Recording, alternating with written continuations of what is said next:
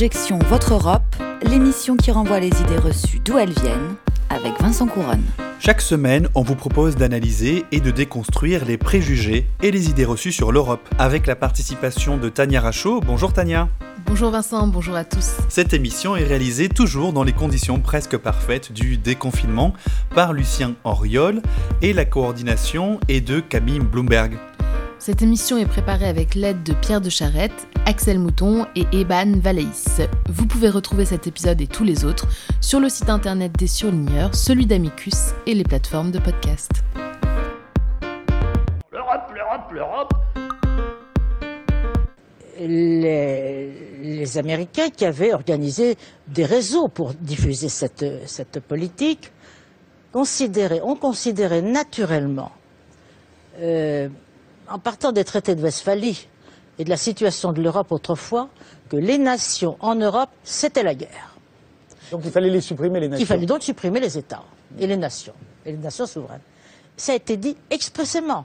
Ça a été dit par Bush, ça a été dit d'abord par Monet, qui portait, comme chacun sait, le message européen. Il était convaincu, mais il le portait. C'était d'ailleurs un agent américain. On sait même combien il a été rémunéré, puisque maintenant c'est déclassifié. Mais il était convaincu. Bon.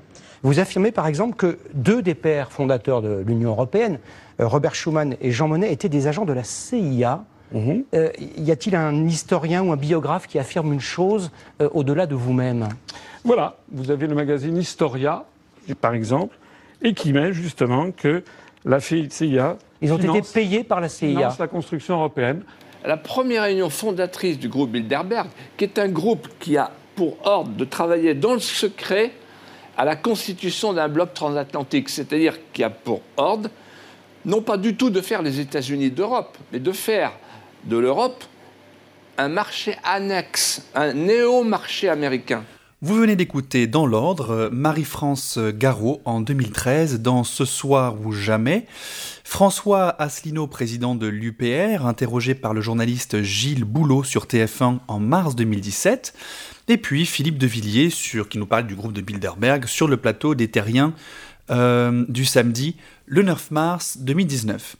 Alors quelle est l'idée reçue dont on va parler aujourd'hui? L'idée reçue, c'est que l'Union européenne serait aux ordres des États-Unis et aurait été fondée par la CIA, ou plus largement par les intérêts américains, qui sont représentés ici, hein, par, euh, en tout cas notamment, dans le groupe de Bilderberg. Mais d'où vient cette légende européenne? Alors elle provient majoritairement des eurosceptiques. Marie-France Garot et François Asselineau accusent Jean Monnet et Robert Schuman, deux des pères fondateurs de l'Europe, d'être des agents de la CIA, l'agence de renseignement américaine.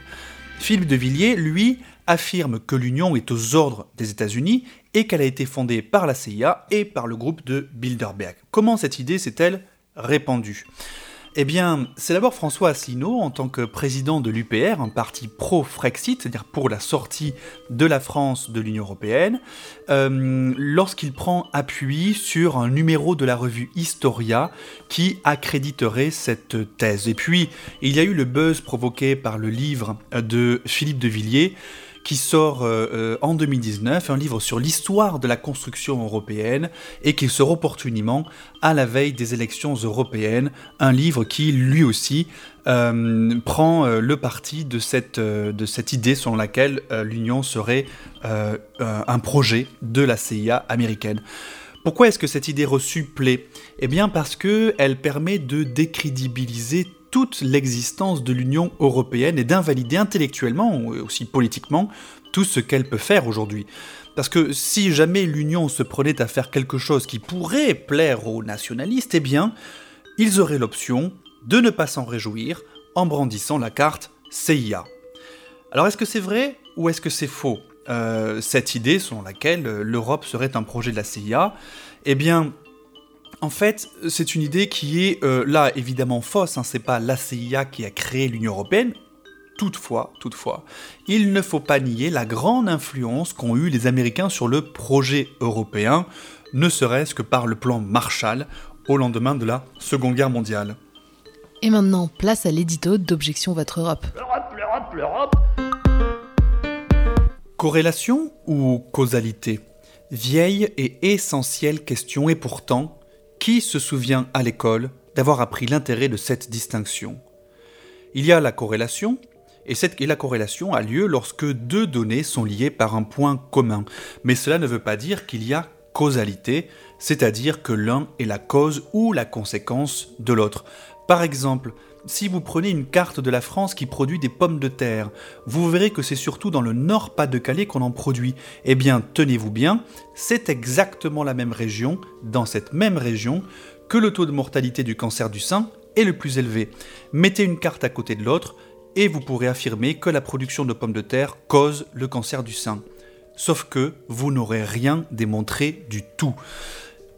Lorsque euh, d'autres affirment par exemple que manger du chocolat vous donne plus de chances d'obtenir un prix Nobel, eh bien c'est le même problème.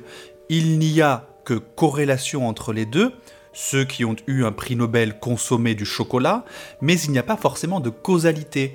Ceux qui ont eu un prix Nobel ne l'ont peut-être pas eu parce qu'ils mangeaient du chocolat. Cela ne veut pas dire pour autant qu'il ne s'agisse euh, que d'une simple coïncidence la consommation de chocolat se retrouve peut-être plus fréquemment chez des personnes qui travaillent dans un bureau, qui lisent beaucoup et sont plus facilement sujets à des épisodes, on va dire, dépressifs, les caractéristiques du chercheur en somme. Or, qui obtient un prix Nobel? Un chercheur. La causalité est donc ailleurs, rigueur dans le travail, quotient intellectuel, capacité à travailler en équipe ou bien d'autres qualités. Eh bien, c'est pareil pour la fondation de l'Union européenne. Les États-Unis ont apporté une aide financière pour le lancement de la construction européenne, et la construction européenne a bien eu lieu. Alors, corrélation ou causalité? Alors, l'Europe est-elle un projet de la CIA On connaît le rôle que l'agence de renseignement américaine a joué dans le renversement de certains régimes, notamment en Amérique latine. Mais pour l'Union européenne, qu'en est-il vraiment? Philippe de Villiers, qui a sorti un livre en 2019, euh, soutient cette théorie et affirme que les pères fondateurs, au premier rang desquels Jean Monnet, euh, Robert Schuman ou encore Paul-Henri Spack, ont été rémunérés par la CIA. Il faut dire aussi que la CIA a été créée en 1947, soit assez proche des débats sur l'Europe et de la création surtout du Conseil de l'Europe qui date de 1949 par exemple. La NSA, de son côté, euh, l'autre agence, celle qui a écouté les bureaux de l'Union européenne selon Edward Snowden, a été créée en 1952, donc plus proche de l'Union européenne de 1957. Oui, Tania, et en plus de ça, euh, le Comité d'action pour les États-Unis d'Europe, une organisation fondée par Jean Monnet, a bien reçu, lui, des fonds de la Fondation Ford, et en réalité, c'était des fonds qui venaient de manière détournée, plus ou moins, de la CIA. Mais ça, ça fait des années que les historiens le savent. Hein. Philippe de Villiers ne révèle absolument rien dans son livre, contrairement à ce qu'il dit. Euh, cela fait des années que les historiens connaissent ces documents, qui sont déclassifiés depuis euh, euh, plus d'une quinzaine d'années, et que les historiens travaillent et enseignent ces différents documents. Jean Monnet, c'est ni plus ni moins l'homme qui a mis en place ce qu'on appelle le plan Monnet, la création de la communauté européenne du charbon et de l'acier en 1951, qui réunit l'Allemagne, l'Italie et les pays du Benelux, et évidemment aussi la France.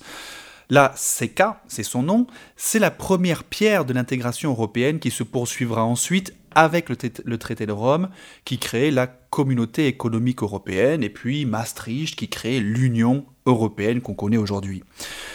Alors lorsqu'il est réfugié aux États-Unis à cause de l'occupation allemande en France, Jean Monnet euh, fait germer cette idée d'une construction politique de l'Europe. Et évidemment, aux États-Unis, il le fait avec d'autres réfugiés politiques aux États-Unis, notamment Paul-Henri Spack. Avant euh, Philippe de Villiers, François Asselineau, président de l'UPR, plusieurs fois candidat à l'élection présidentielle, avait avancé cette théorie de l'agent de la CIA. Sur le plateau du journal télévisé de TF1, euh, le 13 mars 2017, on l'entend brandir la preuve de ses dires, un numéro de la revue Historia de mars 2003 qui démontrerait l'implication des services de renseignement américains dans la construction européenne. En cause, le fait que la fondation Ford ait financé le comité d'action pour les États-Unis d'Europe, sauf que ce que ne disent pas Asselineau et Philippe de Villiers, c'est que les montants versés étaient trop faibles pour que l'association de Jean Monnet puisse vivre décemment. La revue Historia s'est d'ailleurs fendue d'un communiqué disant que François Asselineau défigure, c'est le terme qu'ils utilisent, défigure la lettre et l'esprit de l'article de la revue. Il y a donc une mauvaise interprétation, voire une utilisation malhonnête euh, d'articles d'historiens dans cette revue par euh, Asselineau et Philippe de Villiers.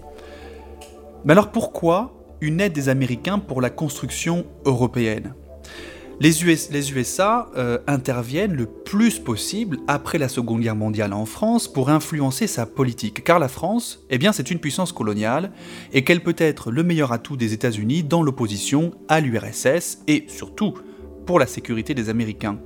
On le voit avec le plan Marshall qui favorise une modernisation de la France, qui, euh, contrairement à ce qu'on a pu souvent dire euh, et ce que les historiens considèrent, n'est pas réellement une américanisation euh, de la France.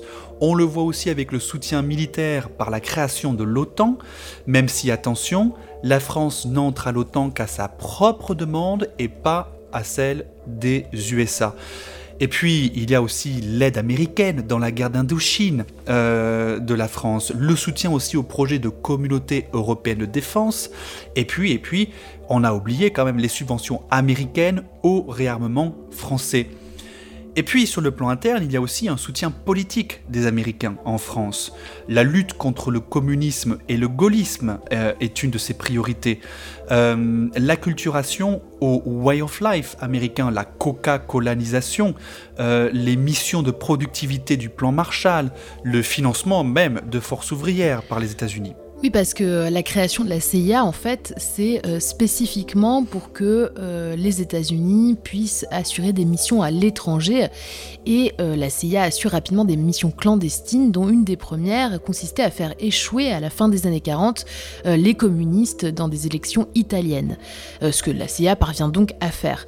de façon générale, la CIA cherche à contrôler les pouvoirs politiques en place quand ils ne conviennent pas aux États-Unis et parfois avec des tentatives de renversement des pouvoirs plus ou moins euh, réussi, euh, comme euh, l'échec du renversement de Fidel Castro en 1961.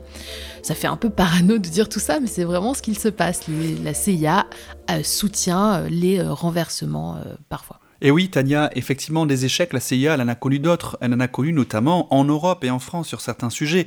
Je parlais tout à l'heure du soutien euh, des États-Unis à la euh, communauté européenne de défense, euh, qui était une initiative française, mais qui a été finalement coulée par la France elle-même. donc là, un échec américain assez, assez important, si bien que l'historien spécialiste d'histoire contemporaine, André Caspi, explique qu'en 1954, le bilan pour les USA est plutôt négatif, car l'Europe qui se construit n'est pas celle que veulent les Américains. C'est une Europe beaucoup trop fédérale pour eux, avec une Commission européenne trop puissante et indépendante. Euh, l'historien euh, à l'université de Glasgow, Emmanuel Mourlon-Driol, euh, dit d'ailleurs que d'un côté, les États-Unis avaient en effet intérêt à édifier une Europe forte pour contenir le communisme, mais de l'autre, une Europe forte présente un concurrent de poids.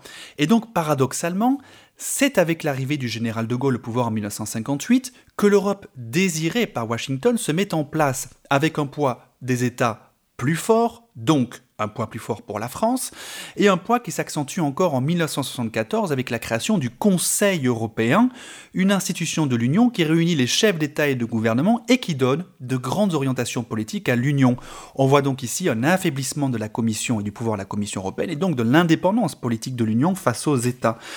Emmanuel Mourlandreau ajoute d'ailleurs que dans les années 70, les États-Unis ont par exemple tout fait pour que le système monétaire européen, concurrent du dollar, ne marche pas. Et c'est peu dire que l'Union européenne aujourd'hui pose problème à l'Amérique de, Donald Trump. Il faut le rappeler, le 15 juillet 2018, dans une interview à la chaîne CBS, le président américain déclarait que l'Union européenne était le principal ennemi des États-Unis, au même titre que la Chine. Pas étonnant donc que la commission d'enquête parlementaire britannique constituée pour faire la lumière sur les irrégularités de la campagne pro-Brexit et mise au jour le fait que les partisans du Brexit étaient financés de manière totalement illégale par Steve Bannon, leader de l'extrême droite américaine et ancien conseiller de Donald Trump. Et tout ça par le biais d'une entreprise appelée Cambridge Analytica qui a mené une campagne d'information ou peut-être de désinformation sur Facebook en ciblant particulièrement les profils indécis, que ce soit d'ailleurs pour les élections présidentielles américaines ou pour le Brexit, et tout ça grâce aux données stockées par Facebook. Oui, et d'ailleurs Trump n'a jamais caché qu'il souhaitait un Brexit et un Brexit dur pour faire échouer le projet européen.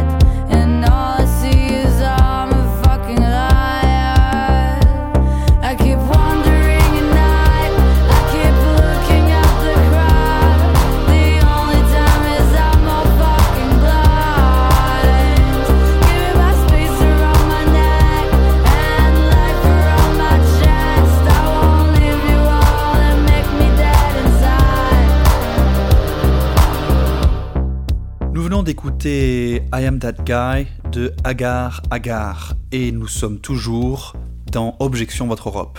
Alors Objection Votre Europe, l'émission qui renvoie les idées reçues sur l'Europe d'où elles viennent, et aujourd'hui l'idée reçue dont il est question, c'est l'Europe serait un complot de la CIA.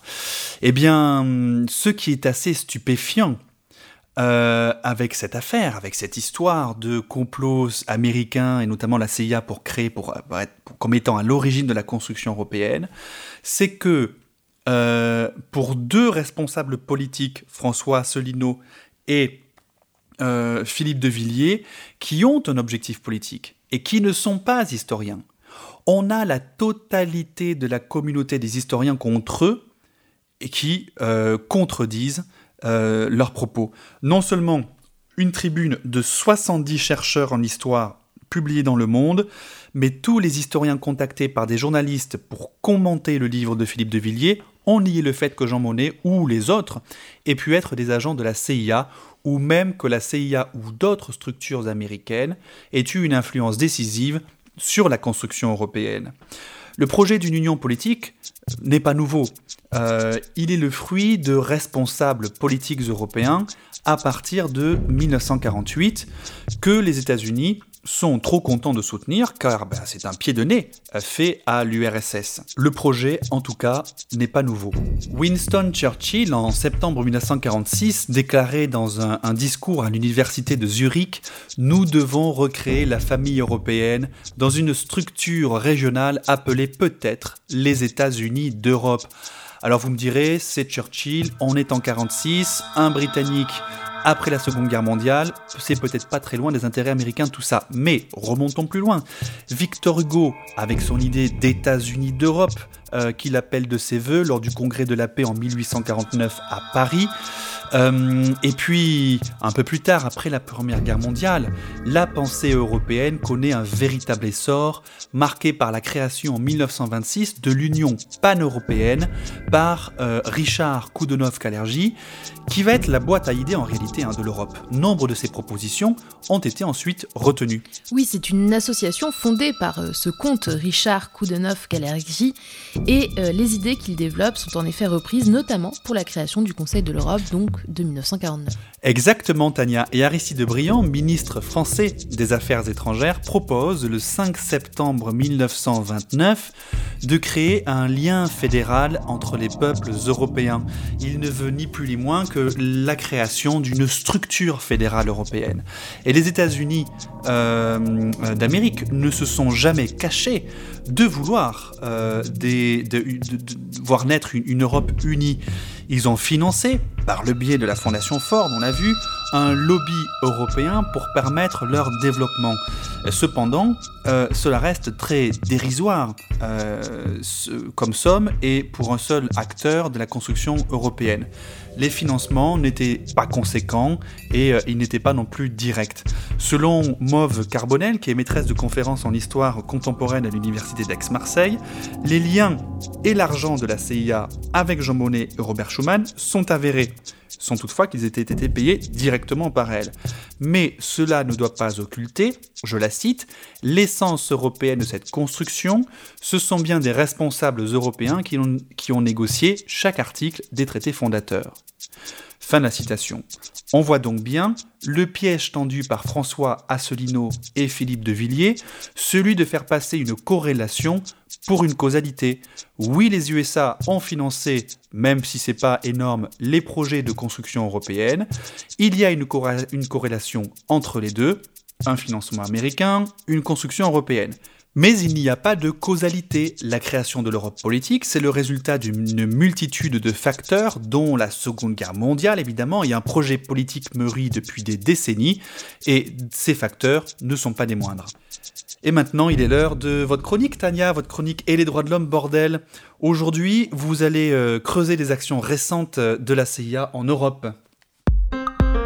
Personne ne peut raisonnablement et sérieusement dire que la France est le pays des droits de l'homme. Aujourd'hui, nous partons dans un film d'action américain typique avec des agents secrets, des exfiltrations et de la torture en paquet.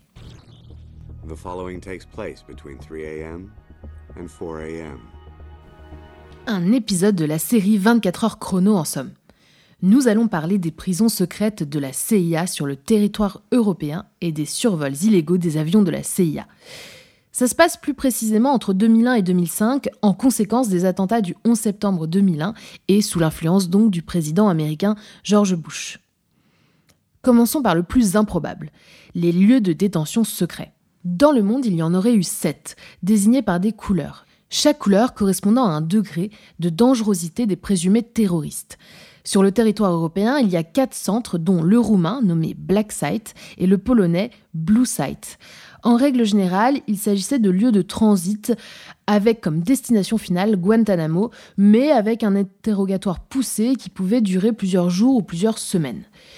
L'objectif de ces sites, c'est justement d'avoir le champ libre sur le traitement des suspects pour ne pas avoir à être ensuite entendu devant les tribunaux américains. Parce que donc ces interrogatoires poussés sont en, réalité de la torture, avec des coups, de la privation de sommeil, la technique du waterboarding, la simulation de noyade, euh, des alimentations rectales, des enfermements dans des boîtes de la taille d'un cercueil, etc.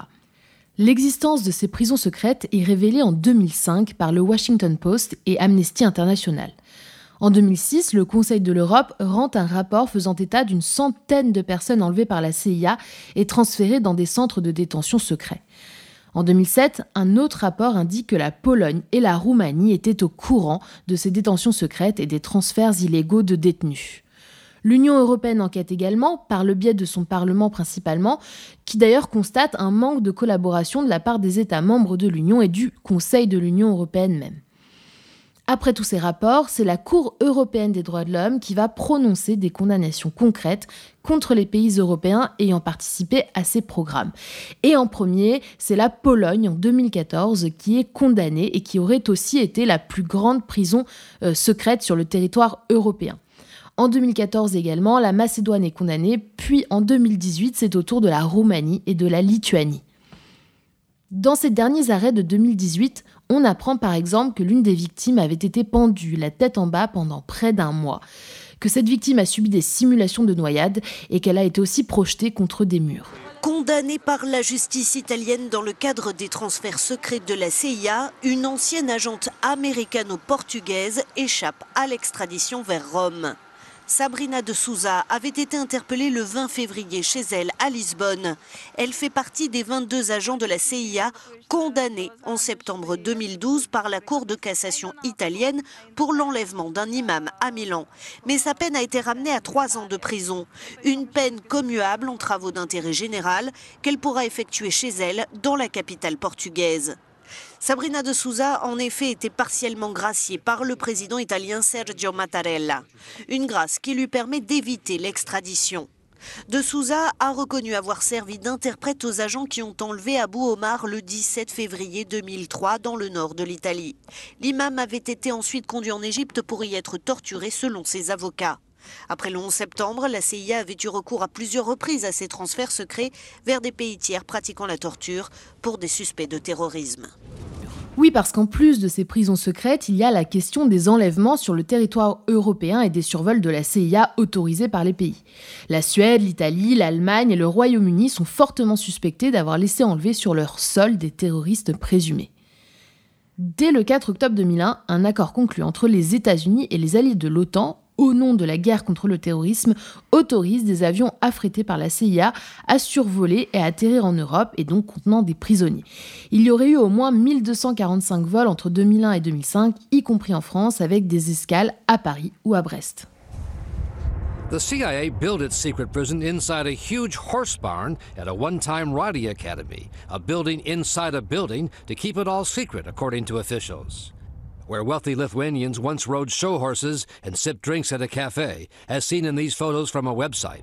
CIA officers used harsh tactics to interrogate as many as eight suspected high-value Al-Qaeda figures. Pour ceux qui ne sont pas fluents, on apprend ici que la prison secrète lituanienne était située dans une étable. Parce qu'en plus, les prisons, plus si secrètes, n'étaient même pas des prisons, mais des étables, des hôtels ou encore d'autres lieux secrets de détention.